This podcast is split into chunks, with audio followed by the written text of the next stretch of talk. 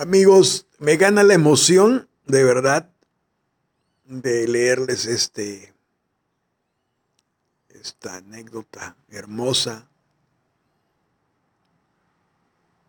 que sucedió. Pero les va a gustar mucho, la verdad.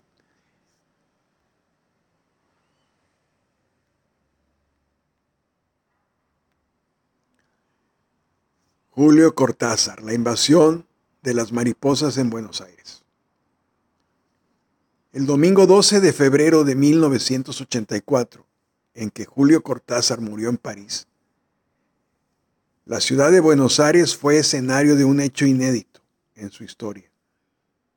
Una invasión de mariposas al día siguiente.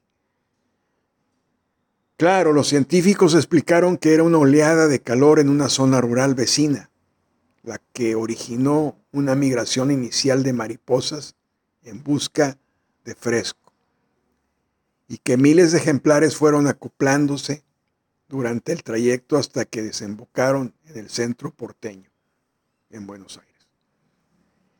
El fenómeno no se ha repetido hasta hoy, pese a que ha habido veranos mucho más calurosos que aquel.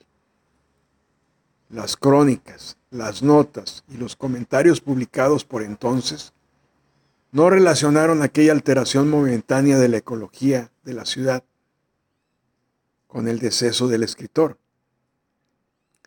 Para casi todo el mundo se trató de una curiosidad científica, o, en todo caso, una nota de color. A la hora de conformar la agenda informativa de los medios tan aburrida en general, durante los meses de calor, para Cortázar hubiera sido normal no solo porque amaba las mariposas desde su niñez, y eso consta en toda su obra, sino también porque la irrupción de los elementos fantásticos en la más rutinaria de las normalidades era una de las claves de su narrativa.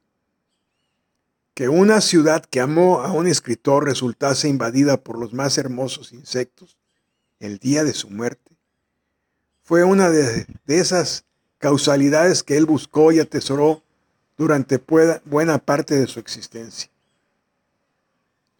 El presente fragmento pertenece al libro Polimenio,